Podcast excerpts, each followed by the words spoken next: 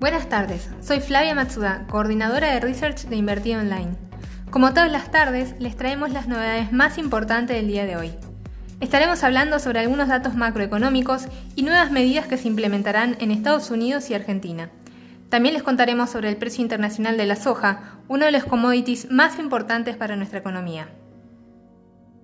En el día de hoy se dio a conocer el dato semanal de los pedidos de seguro por desempleo en Estados Unidos. La cifra llamó la atención de los mercados por la inesperada magnitud del aumento.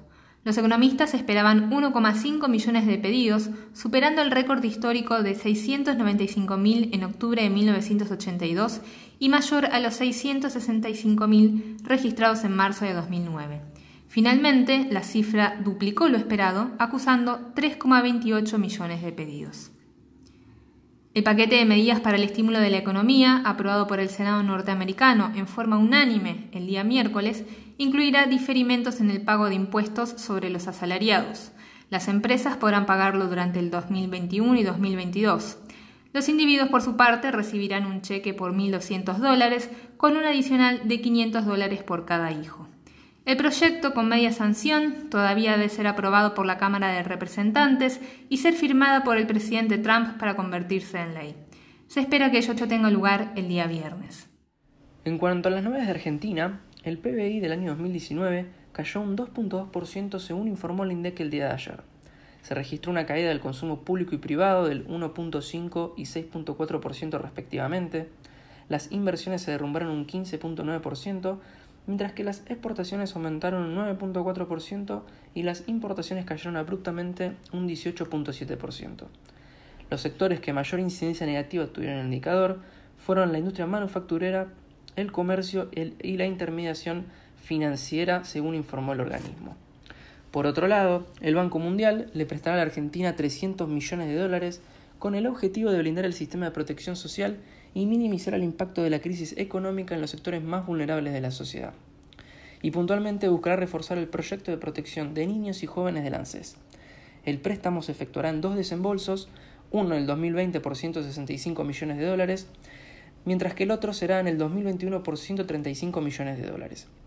El Estado tendrá 32 años para pagar este préstamo luego de un periodo de gracia de 7 años. Además, el presidente Alberto Fernández dijo ayer que enviarán al Congreso un proyecto de ley para congelar los precios de los alquileres por 180 días y prohibir las ejecuciones hipotecarias. Además, también se buscará congelar las cuotas de los préstamos hipotecarios e impedir los desalojos. También el Ministerio de Economía junto con la FIP están analizando la postergación del vencimiento de algunos impuestos como otra medida de alivio económico ante la pandemia del coronavirus. Algo que debemos destacar como un dato que puede ser positivo para la Argentina en pleno contexto de crisis mundial es la suba del precio de la soja en el mercado internacional. Se explica en gran parte por lo que parece ser la paulatina recuperación de la demanda china. Para ponerlos en contexto, la soja venía cayendo un 13% en lo que va del año y enfrentó múltiples fluctuaciones en su precio. Esto es propio del contexto de profunda volatilidad que estamos atravesando y generó, por ejemplo, que en menos de tres meses pase de estar en su valor más alto desde el 2018 al más bajo en los últimos 10 meses, que es esta caída del 13% que te mencionábamos. Desde este piso, alcanzado hace poquito nomás, el 17 de marzo, la soja ya registró una suba del 7,3% en la bolsa de Chicago y se explica en gran parte por la aparición del gigante asiático en el mercado.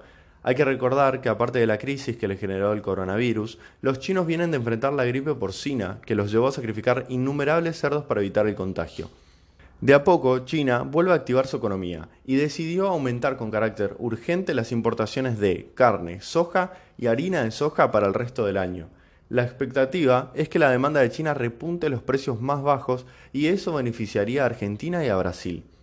China es el principal destino de las exportaciones argentinas de la soja y generó ingresos en el 2019 por más de 3.400 millones de dólares y se preveía que aporte para este año un ingreso de divisas por más de 26.000 millones de dólares. Esperamos tenerlos de nuevo en la próxima edición de este podcast para recibir más información de mercado, los invitamos a ingresar a nuestro sitio www.invertironline.com. También podrán encontrarnos en Facebook y en Twitter, donde somos arroba invertironline. Por último, podrán también encontrarnos en nuestro canal de YouTube, donde subimos todas las semanas dos nuevas tres conferencias de mercado.